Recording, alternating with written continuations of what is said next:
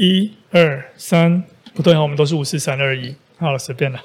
欢迎收听怪兽训练电台，我是 Josh，我是何立恒，大家好。你还没笑完哦。好，大家好。嗯，哎，我们一天到晚在那个电台上面，嗯，鼓吹重量训练的那个思维。那到底我们为什么要练这种长期训练的目标？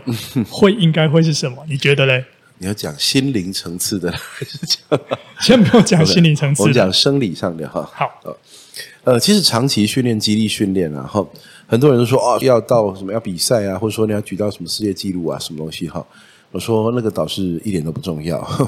我们说重量训练会应该要变成人类生活的一部分。那最主要的原因在这里，在于说现代人的生活方式，哈，其实撑不起八九十年哈的这种这种身体活动能力。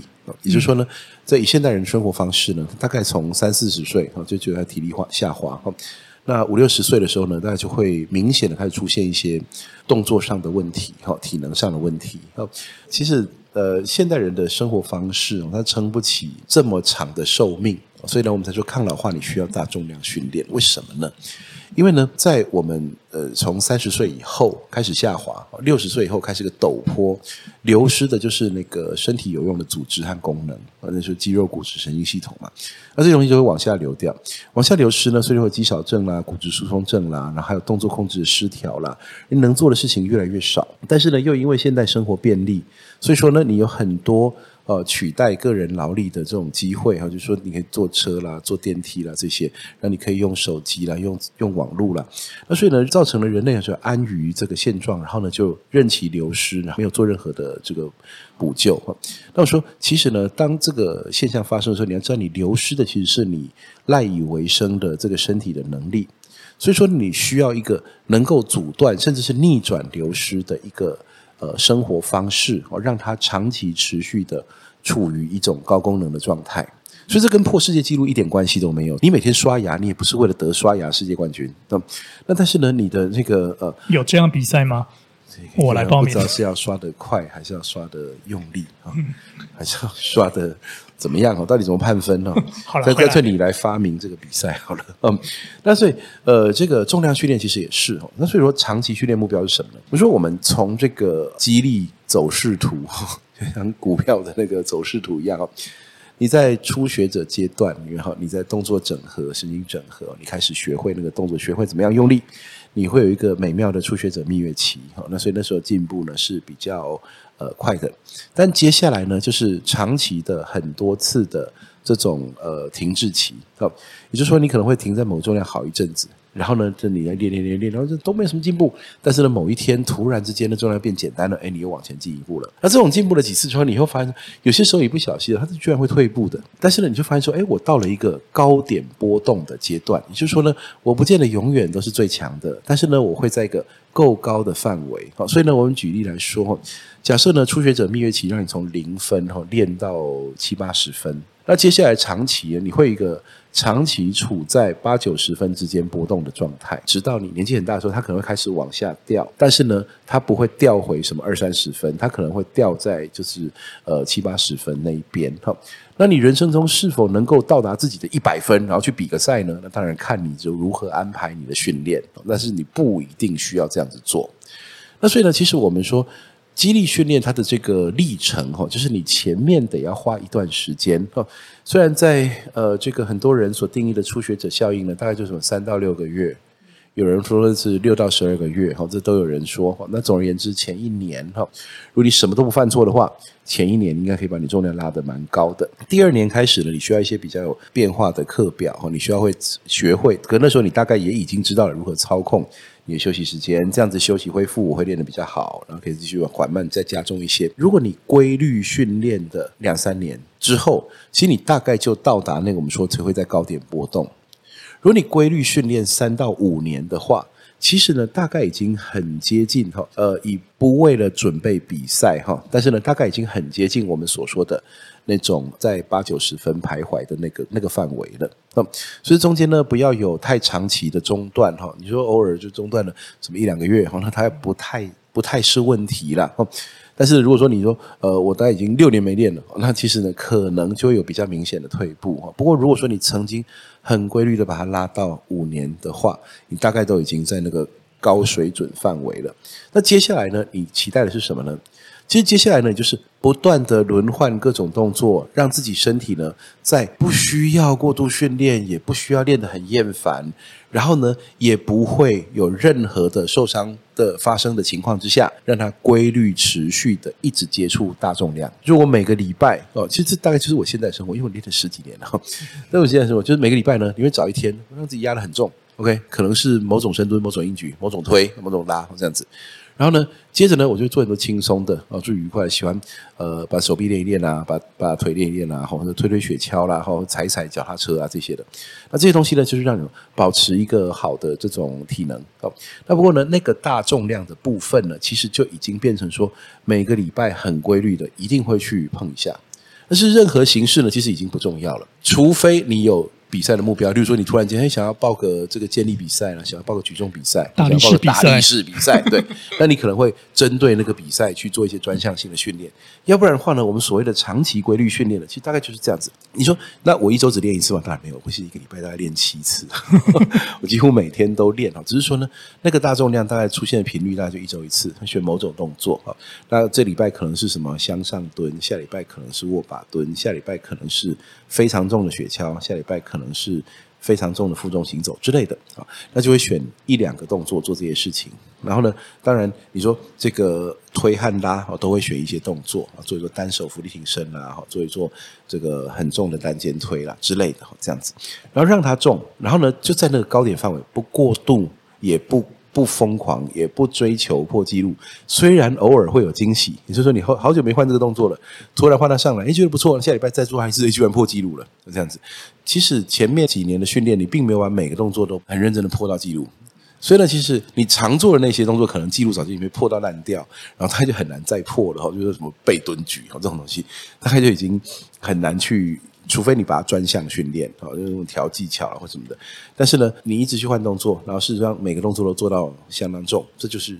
最长期维持的这种训练方法，那这种方法有什么好处呢？就是你会很规律的接触到你当时可以做的大重量，所以呢，我们说的肌肉、骨质、神经系统的这个向上适应，它就是一直存在。所以呢，你会一直都很壮，那你会一直都，也就是觉得说，这个练肌肉了是二三十岁的人的事情哈。其实，如果你看现在四五十岁你还在这样做的人，你还是很壮，OK，连肌肉力量还有那个肌肉量都还是很大的。那天我看到一个研究写说，那个小腿肌的维度哦。居然跟寿命有关啊！算一算，那你很长寿哎，我可以活到两百岁之类的。那不过呢，anyway，当然了，没有没有这种单一因子就可以预预测一切的哈。不过呢，说这个是过去比较少人注意到的一个相关性哈。那所以呢，其实你你就一直去维持这个肌肉量，因为你一直都有压一个大重量在那里。假设我们把这个元素抽掉了，会发生什么事情呢？就发生说你的例行生活里面那个压力刺激不在了，那所以你身体呢开始觉得它。没有必要去维持那么高的功能，那么昂贵的组织。哦，虽然我说了，肌力练起来以后，哦，其实呢，它可以放很久。但是呢，我假设你花三年把它练起来。然后花三十年去荒废它，那它还是会不见的，它还是会降降的相当低哈。那只是说呢，假设你一直都很规律，一个礼拜一次，或者两个礼拜一次压压大重量，你会发现那个肌力会跟你非常非常久，而且甚至呢，虽然我们到了六十岁，每个人都开始退化，可是你的退化可能是从什么蹲两百五变成蹲两百二 这样子，但是呢，一般人的退化是从会走路到不太会走路，要去撑拐杖。所以呢，你知道说大家都会退化，可是你是从一百分被扣分，扣了你很气以后被扣了九十分哦，这样子，还是你是从六十一分被扣到五十九分，那是真的不及格了。所以说你要尽量远离那个不及格的线啊，那才是激励训练真正在抗老化上面的意义。有时候六十几分被扣到五十几分，这还在一个有机会努力上来的地方。对，最担心的是那一种已经被扣到那种个位数的。没错，那就说其实卧床哈，或者是说呢，就是已经行动，其实连运动本身的门槛都已经太高了。那那个真的就是很危险的，因为呢，接下来身体的退化是加速的。因为身体对于这个，我在很久以前在 SBD 的节目里面讲过，说身体对于零压力刺激，那是很乐于吸收它的。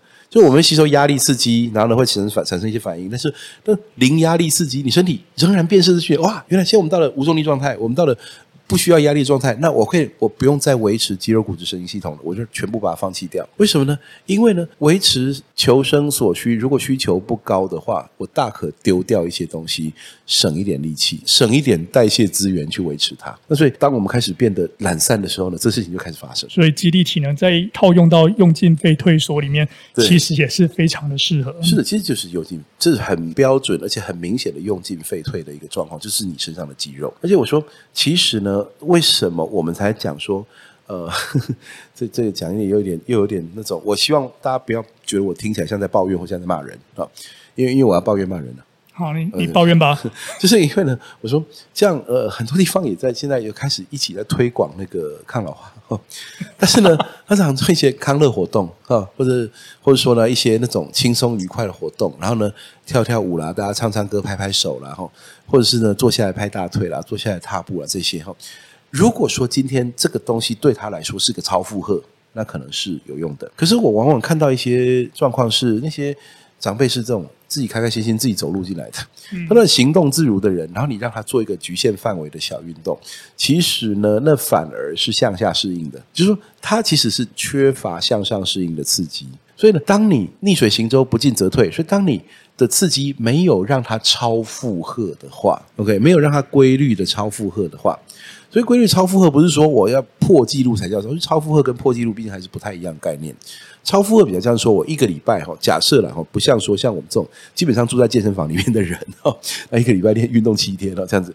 假设呢，他是就是一个礼拜规律训练一到两次的人，那两次你应该让他接触到远高于他日常生活所接触到的阻力的阻力。也就是说，平常就最重的东西是手机哈，最有爆发力动作是打喷嚏这样子。那你是不是应该让他最重的东西变成背蹲举？那最有爆发力的东西可能是甩药球。那让这些东西变成一个超负荷，让他远远超过他日常生活所需，让他身体不要以为他只需要面对日常生活那些小小的阻力而已。那就当他身体还发现说，我规律的会接触那些非常 crazy 的阻力哦，哈，这个虽然说呢，手机只有几公克哈，然后呢，我的饭碗也只有几公克，可是呢，我每个礼拜会有一次去扛两百公斤，那你身体就会想留住足以对抗两百公斤的肌肉、骨质、神经系统，它就会为了这个目标而留住它，而不会让它流失掉。那你。有了这个能力的话，你要跑、要跳、要登山，怎么都 OK 的。所以回到我们刚刚讲的那个用分数做举例哈，嗯，如果现在的一个老人家他的分数只有十分好了，那的确给他做一个十一分、十二分的动作，他会慢慢进步。是的，可是当他得到十一分、十二分这个能力之后，你不让他去做二十分、三十分、四十分，他就不会，对，他就没有办法进步，甚至就会退步。而且假设你的运动都在执行他现有的能力，没有超负荷的话。那当他退步的时候，那个能力是留不住的。没错，但是我们之前也有提到过，肌力体能的训练，嗯，可能会跟其他的运动有一些 不相容。那这样子是说，我们就练肌力就好了，不要去跑步，不要去做其他的运动。这个哈、哦，这个我们常常讲说，我们在过去啊，其实呃。我我们大概自己也有所耳闻哈，就我们为了这个议题哈，背后插满了箭哈。那所以呢，我们说，我我我现在对面坐了一只刺猬在跟我。对对对对对，而且是那种那种特特大只刺猬。那不过呢哈，这个是这样，呃，我会觉得说呢，一一一部分哈，可能是呃，纯粹就是立场不同。那另外一部分可是某种程度的误解啊？为什么呢？有一种说法就是说我们。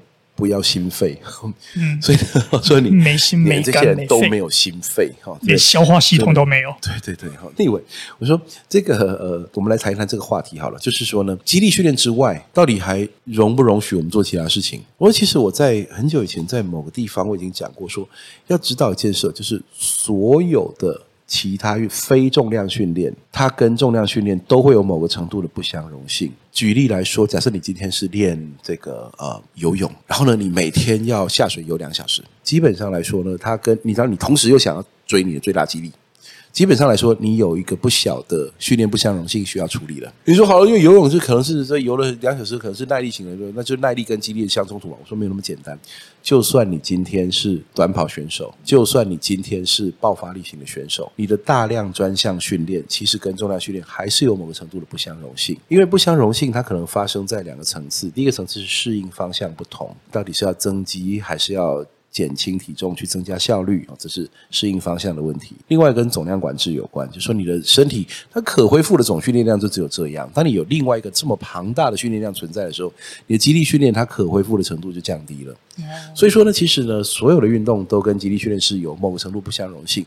我们要知道说，这是一个必须认清的现实，而不是我们个人的好恶。OK，好，那但是呢，这个现象存在不表示它无法被处理啊。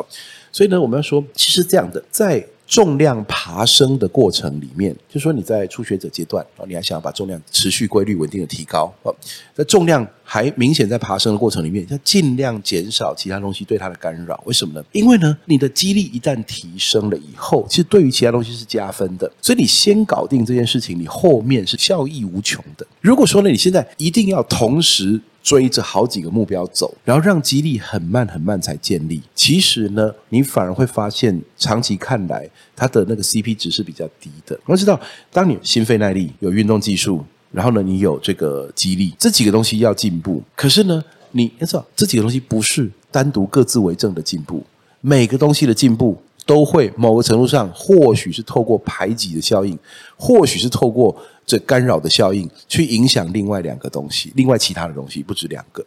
但是呢，我们要看一下，假设你现在拼命练心肺，那你的肌力基本上就是暂时会被压抑，它进步会比较缓慢。可是呢，假设你现在先练肌力。你回头去看，你的心肺是没有被压抑的，也就是说，它的干扰，我们如果认清了干扰的方向的话，你会发现说呢，其实呢，就算我最终的目标是耐力要很好，我先建立就，花几个月或者是一两年的时间建立肌力，我让耐力呢维持在一个 OK 就好的锻炼方式，不要去呃花很多时间去练它，我让它保持或者微幅进步就好。这个时候呢，在尽量不干扰肌力进步的情况下，让它肌力好好的长几个月，然后呢，你再去练耐力的时候呢，你发现不会因此而就把你的肌力设，肌力涨上来以后不容易掉，但它如果建立不起来，这是个问题，就一直练一直上不来，因为一直干扰它，一直上不来。好，假设你现在肌力已经建立到一个高点，比如说你已经练了五年了，练了八年了，那肌力你很强，那你现在想玩铁人三项，那你说呃我不想玩那个，我等下等下我的肌力哈就退步哈，除非你玩到你体重掉二十公斤。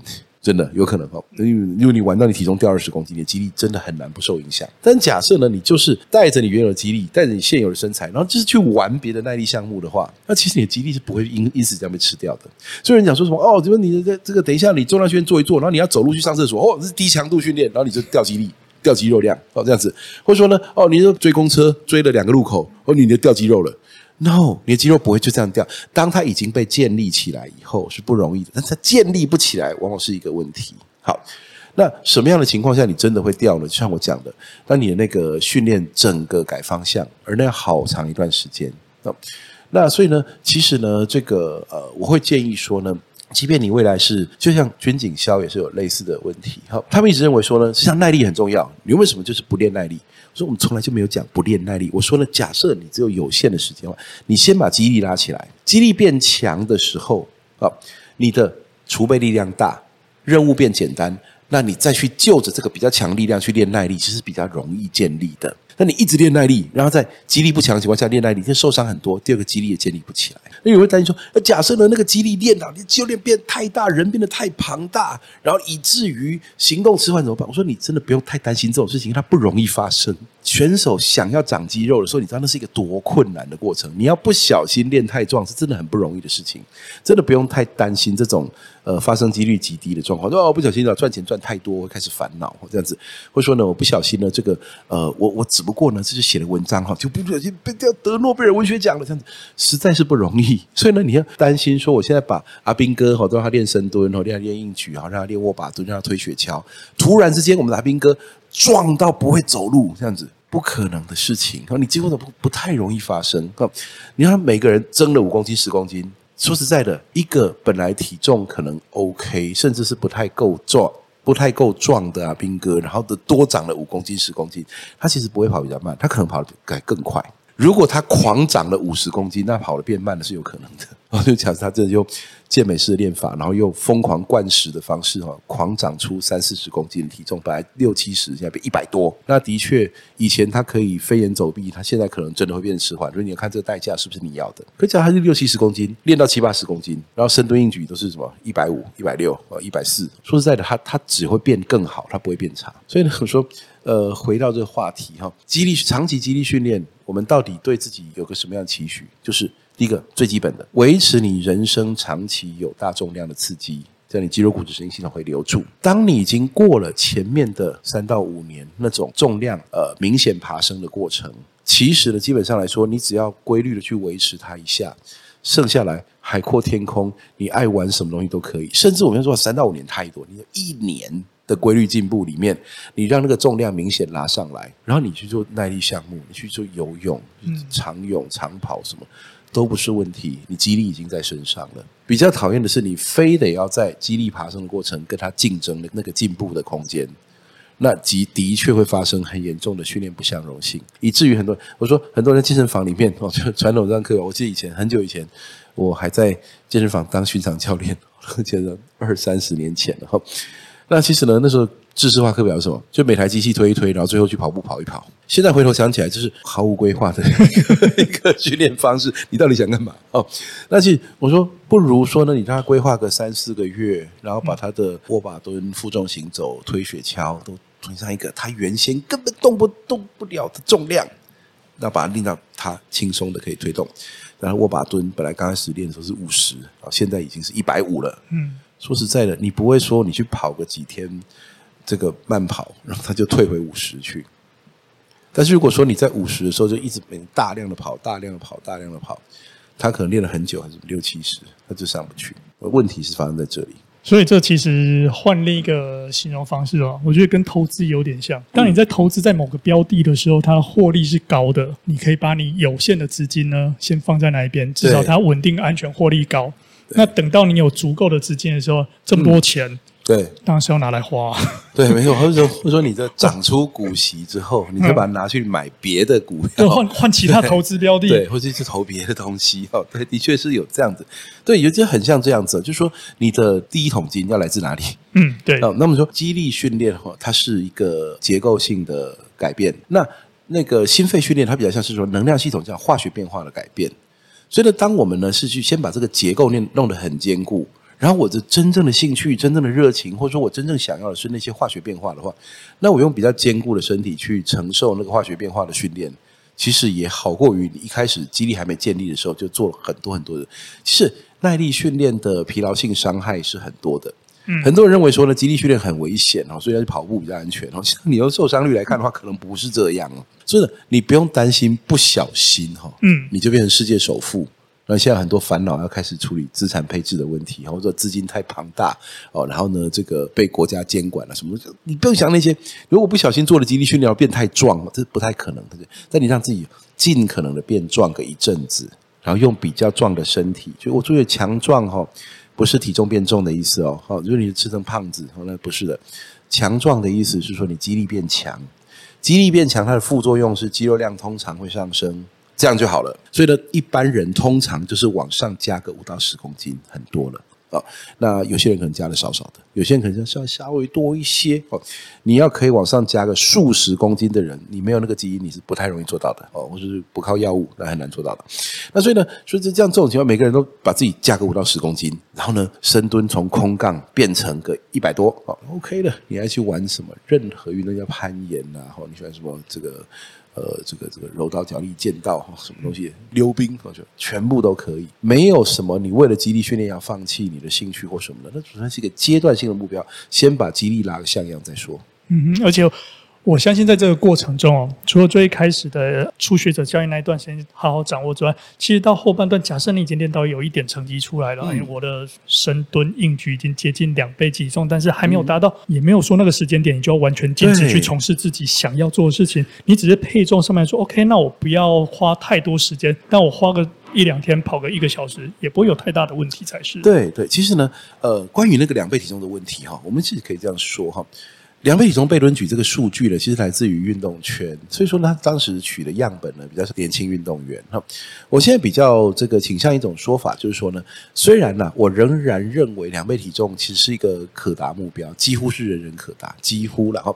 那不过呢，因为它达到的难度不一，有些人花比较久，有些人花比较短时间哈。我反而比较倾向说呢，你把它练到一个肌力非常轻易加重的过程，你都不要放弃它，你就让它一直加重。那加重开始变得很困难的时候，其实呢，你可以试着去练别种肌力训练。然后，而且呢，在这个地方啊，其实差不多，你大概知道你的肌力再往上呢，你增加很多的训练量。那个进步都没有增加很多的话，其实你不用再放那么多时间训练了。，CP 值的问题嘛，对。那假设我说肌力要维持相对容易，要提升相对困难。但是当他已经，例如说假设有一个人哦，他体重八十，然后他练到一百四的背蹲举，然后呢还没有两倍，可是呢他要练到一四五，非常非常困难，他承受很大的压力，而且练完有很多的酸痛。但是呢，他如果说呢，就只想维持一三五。他其实每个礼拜轻轻松松的压两下，他大概可以维持这个东西维持好久。那这时候他其他时间要干嘛呢？就可以做任何其他事情了。对，所以说，其实到了那个激励啊进步，就要在高，这叫做高原期。不要误会哦，卡关不一定等于高原期。有人练两天就卡关，那个就练错，那不是高原期哦。高原期的意思就是说你进步开始变得平缓了。那其实呢，坦白说，如果是以年轻男性。体重又是中等的话，其实那大概就是两倍体重，因为当时数据大概就是这这种族群出来的。但如果说体重特别大啦，哈，然后年纪比较大啦，或者呃女生会稍微慢一点啊，但是不会达不到，但是达到时间比男生久得多啊，这样子。那像这种情况的话，其实呢，我会说呢，当他到达一个不容易上升的程度的时候，你可能不必要像选手一样，非得要去把它硬灌上去，你可能反而是缩小那个。呃，投入的比例去练一些别的，然后等到你身体非常适应这个重量之后呢，你再重启一个训练周期来，说不定它就上去了。而且其实啦，对于那种非职业需求的运动爱好者哦，那不管是练重量训练还是自己喜欢的运动啊，那最后还是要讲说要注意安全，不管是场地或者是训练的方式，过度热血的话，不管你练什么，都一定会产生不好的结果。对，其实以前我觉得早期我们在学运动的时候，他很强调热血。嗯。很喜欢标榜热血，但是我们现在越来越觉得哈，热血是个危险的事情，反而是那种呃很淡定的这种吧反而是效果是最好的。嗯，好，那我们今天的怪兽训练电台就先到这边。嗯，OK，拜拜，谢谢大家，拜拜。